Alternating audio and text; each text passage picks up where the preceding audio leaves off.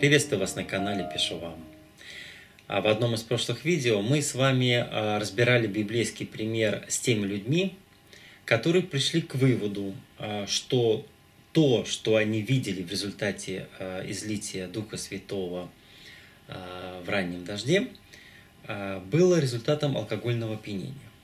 Как сказано в Деянии 2.13, а иные, насмехаясь, говорили, они напились сладкого вина. Для того, чтобы прийти к такому выводу, нужно, чтобы им уже был знаком данный способ изучения иностранных языков. Принял первую рюмку, выучил английский. Принял вторую рюмку, французский. К вечеру в стельку, но зато полиглот на всю жизнь.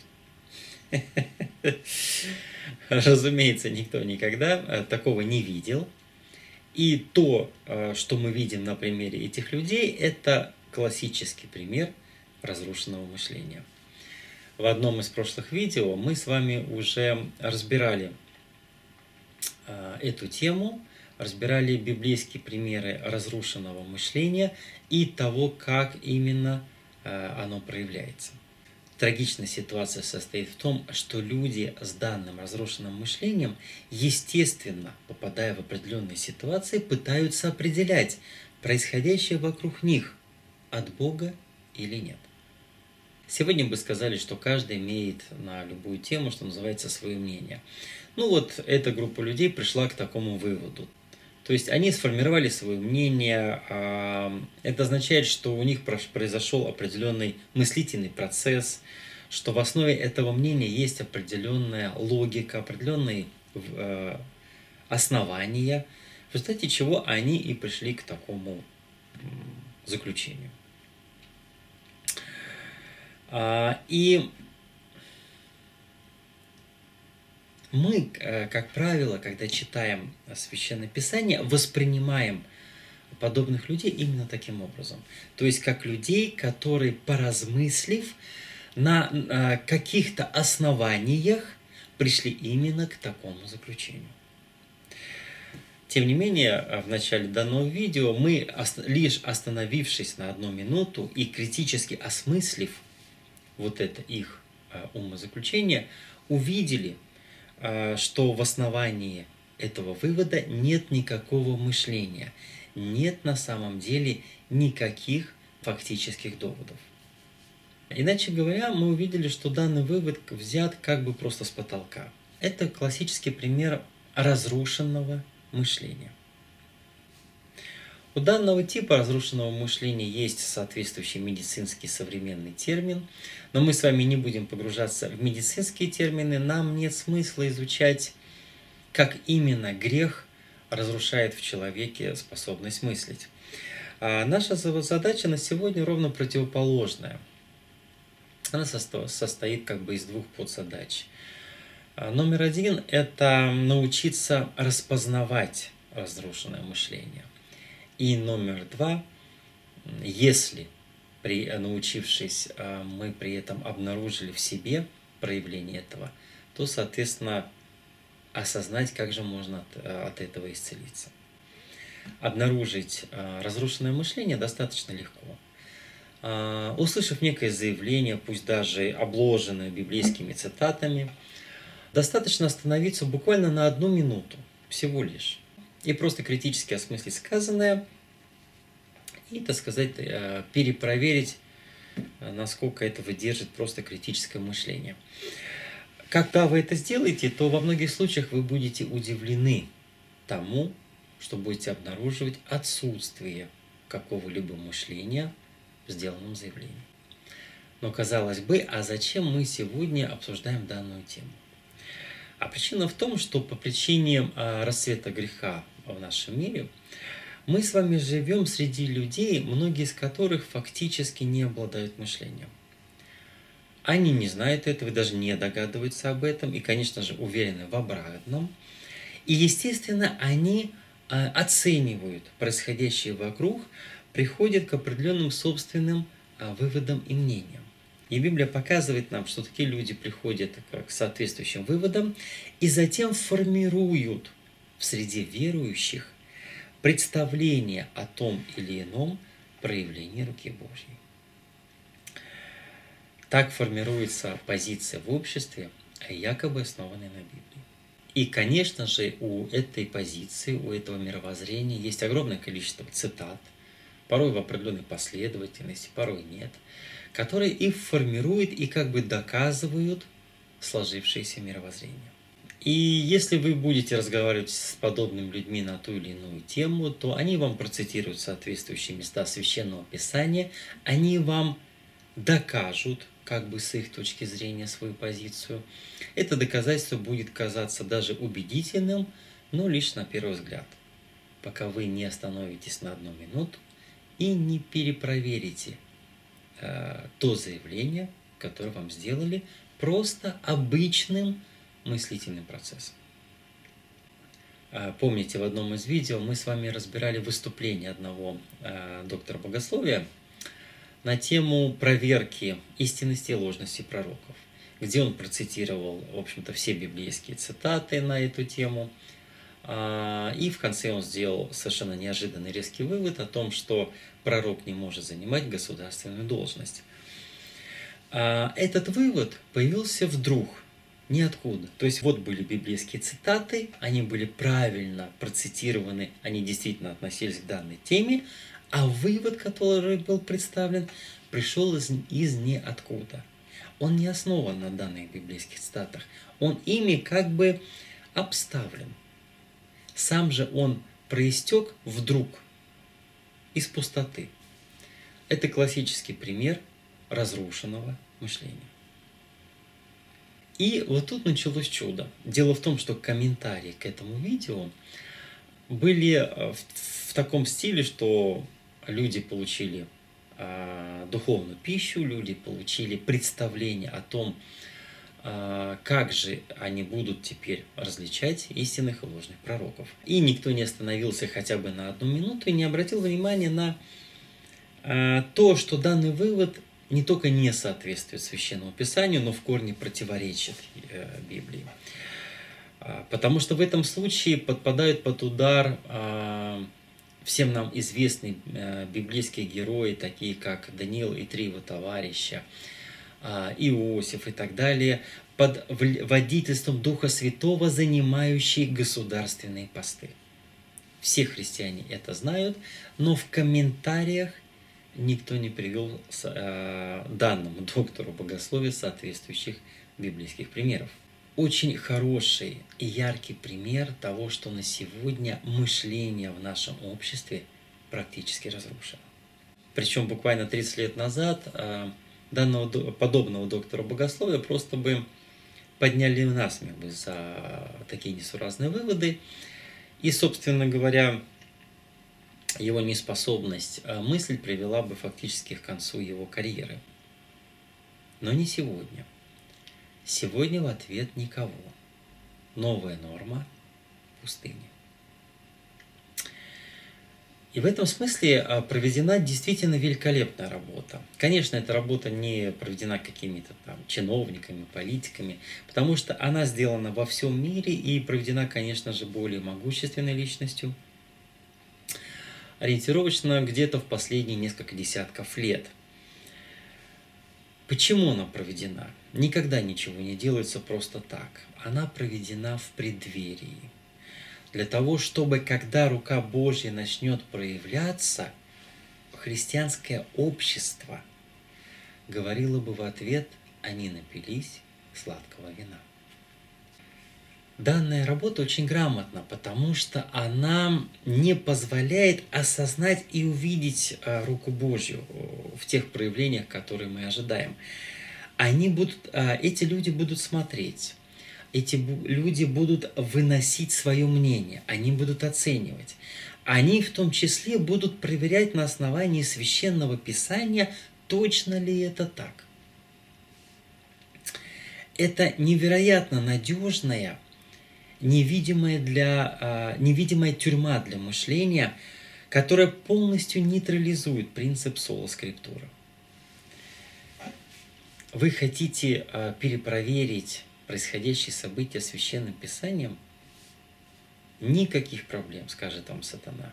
Вот вам все цитаты на данную тему с вашим мышлением. Это не проблема.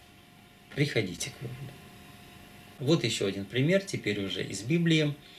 Вы помните царя Ирода, который э, казнил Иоанна Крестителя. И вот что мы читаем о нем.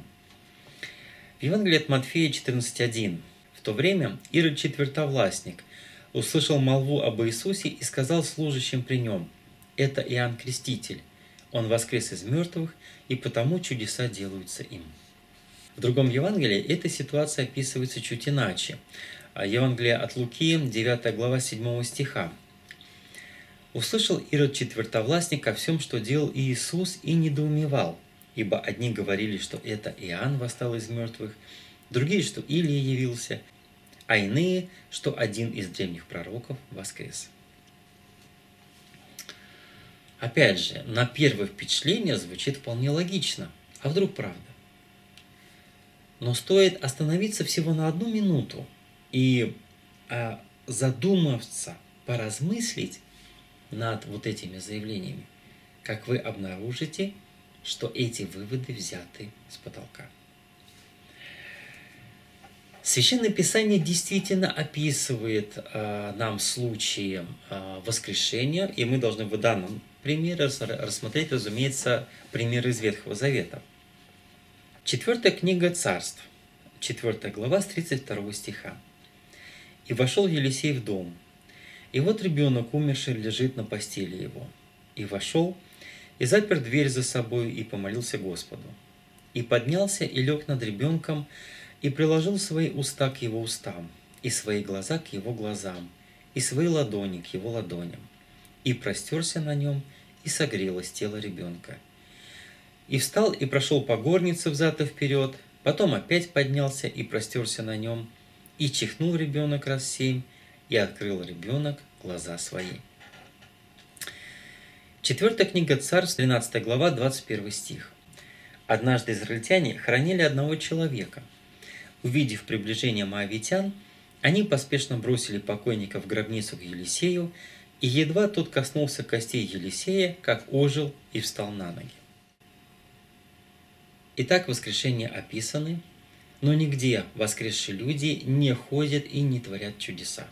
Этого просто нет. Данная мысль, сказанная а, Иродом ли или советниками ли, а, она как бы выскочила из ниоткуда, без какого-либо мыслительного процесса, ни на чем не основанная. Может ли кто-нибудь из них привести, так сказать, библейский пример, когда кто-то из древних пророков воскрес и ходил делать чудеса? Нет. Может ли кто-то из них привести библейский пример, когда кто-то из воскресших ходил и творил чудеса? Нет. А откуда же тогда взялась эта идея? Из ниоткуда. Но несложно догадаться, что эту идею рассматривали как одну из серьезных версий, описывающих происходящее. Точно так же, как мы с вами сегодня разбирали достаточно странный вывод э, доктора богословия, который также вырвался вдруг из ниоткуда. Шли-шли библейские цитаты, и вдруг хоп, со стороны э, прилетел неожиданный вывод, никак с этими цитатами не связанный. Вывод из ниоткуда. Типичный пример разрушенного мышления. А еще один э, библейский пример разрушенного мышления – это история с Лазарем. Вот мы с вами знаем, что Лазарь заболел и умер, а Иисус пришел и воскресил его. И затем мы с вами читаем следующие планы определенной группы служителей. Евангелие от Иоанна, 12 глава с 10 стиха. Первосвященники же положили убить Лазаря, потому что ради него многие из иудеев приходили и веровали в Иисуса. Опять же, данное решение выглядит логичным, а, но логичным только на первый взгляд. Ну действительно, вроде бы, казалось бы, раз а, иудеи приходят а, видеть воскресшего Лазаря и благодаря этому уверуют, верят в Иисуса, то если убить Лазаря, то, соответственно, данное направление закроется, так сказать. Но опять же, оно выглядит логичным только на первый взгляд, потому что стоит остановиться на одну минуту и осознать происходящую ситуацию исключительно как безумную. Но потому что э, служитель на полном серьезе хотят э, умертвить человека, который уже был мертв и все равно воскрешен Господом. Это во-первых. Во-вторых, ситуация выглядит еще более безумной просто потому, что никто, кроме Господа, не может давать жизнь. И этот знак является абсолютным доказательством того, что Иисус действует силой Божьей. И священники демонстрируют нам удивительный, удивительную степень деградации мышления, когда они все это осознавая, приходят к единственному для них, как кажется, э, верному выводу, это постараться убить э, Лазаря и э, организовывают, будучи священниками, заговор фактически против живого Бога.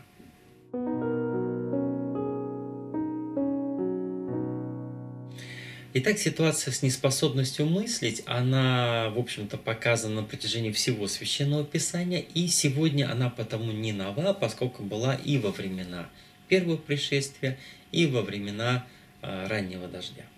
А вот как же исцелиться от этого, если вдруг Господь благословил вас обнаружить какие-то элементы этого в себе? И вот тут Священное Писание открывает нам достаточно четкую картину. Никак. У человека к этому нет исцеления. Обратите внимание на замечательный пример с Савлом. Вот он всю жизнь изучает Священное Писание, он прекрасно его знает. Он учится у ног великого богослова. Он ежедневно занят в служении Господу, ну, то, как он это понимал на тот момент. Что еще он должен был бы предпринять, какие еще, казалось бы, усилия приложить, чтобы таки ему открылась рука Божья.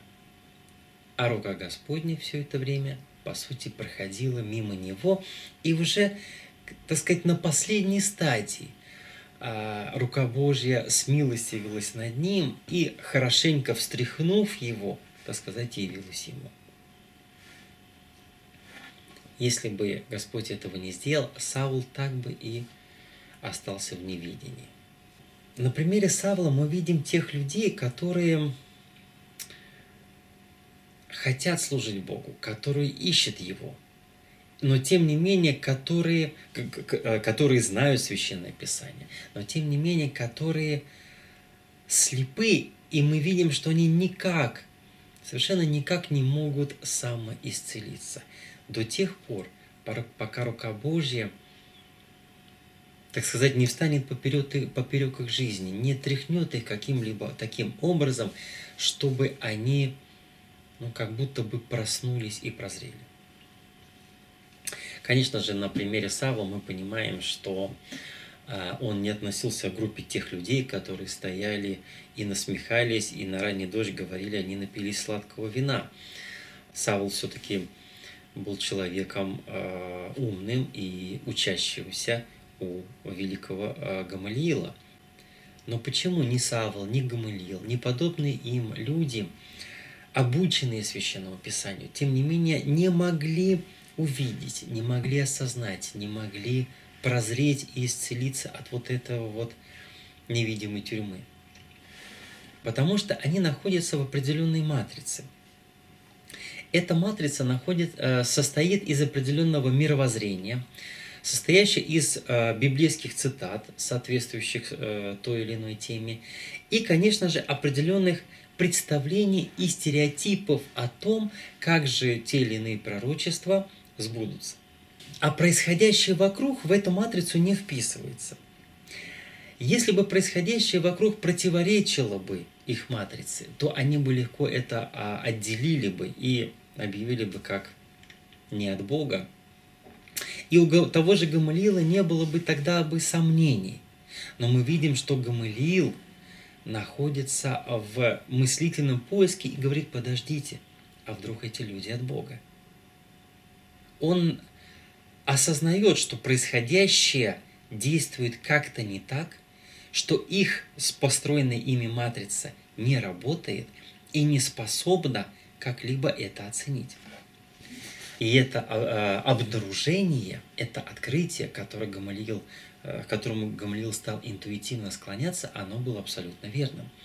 Действительно, происходящие события вообще никак не, не были описаны в их матрице. А, не было соответствующих библейских цитат, не было мировоззрения, не было системы оценок. А как же тогда исцеляться? Если а, выстроенное оказалось настолько неадекватно, что оно не способно оценить а, увидеть и узнать руку Божию в происходящих событиях, то что же тогда делать?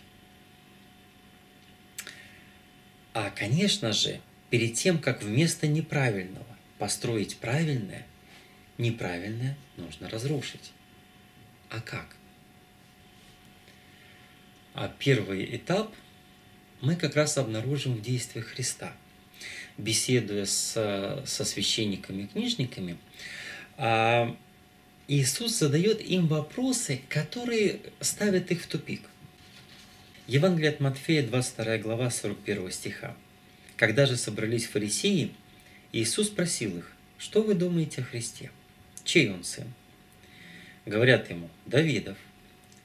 Говорит им, как же Давид по вдохновению называет его Господом, когда говорит – Сказал Господь Господу моему, сиди одесную меня, доколе положу врагов твоих в подножие ног твоих. Итак, если Давид называет его Господом, как же он сын ему? И никто не мог отвечать ему ни слова. И с того дня никто уже не смел спрашивать его. Но Иисус ставил их в тупик не для того, чтобы победить их и возвыситься над ними а для того, чтобы обнаружить отсутствие мыслительного процесса в выстроенной матрице, для того, чтобы поколебать эту матрицу и дать им шанс к мышлению. Это удар по небиблейскому мировоззрению, выстроенному на основании библейских цитат. И вот благодаря Христу и выясняется, что в созданном мировоззрении что-то не так. Выясняется, что есть библейские, так сказать, пазлы, но построенная в них картина работает как-то неправильно, если остановиться всего лишь на одну минуту и задать вполне а, простые, доступные любому человеку вопросы. Кому-то это помогло, и потому мы видим, как э, впоследствии Никодим приходит к Иисусу в тайне, э, потому что что-то смогло проникнуть в его сердце, потому что он осознал, что их выстроенное библейское мировоззрение не является библейским. Но, конечно, а, это не, э, этого мало, это не работает до конца по одной очень простой причине – когда люди теряют способность к мышлению, а как правило мы об этом уже говорили в, в той самой проповеди, посвященной сломанному мышлению, как правило это происходит по причине взлелейного греха, то предлагать им вернуться к мыслительному процессу дело, как правило, неблагодарное. Они не хотят этого, потому что не хотят осознавать то, что откроется в результате мыслительного процесса. И вот тогда и нужен-то как раз второй этап. Видите ли, подобные люди, как правило, стремятся свести а, все, что э, в данном случае открывается, как к персональному мнению. Вот сказал э, Христос, как же он сын ему? Ну, это его мнение, а у нас мнение другое. Иначе говоря, все сводится как бы к разным мнениям разных людей, и в таком случае как бы аннулируется торжественность времени, которая состояла в том, что наступило время -то, исполнения тех самых долгожданных пророчеств. Но данный подход говорит о том, что вы верите, что начинают исполняться те или иные пророчества, это ваше мнение, а у нас мнение другое. Ну, а как вы знаете, о, о, о мнениях не спорят. Таких а, людей убедить истолкованием священного писания нельзя. А Потому что у них оно уже есть. Новые цитаты вы им придумать не можете, а на старые у, у них представление уже сформировано. Вот посмотрите. Евангелие от Иоанна, 7 глава, 45 стиха. Когда вернулись стражники к первосвященникам и фарисеям, те спросили их, что же не привели вы его? Никто еще и никогда не говорил так, как этот человек, отвечали те. Неужели, оборвали их фарисеи, и вы дали обмануть себя? Поверил ли в него хоть один из старейшин или фарисеев? А что дочерни, ничего не понимающие в законе, проклята она.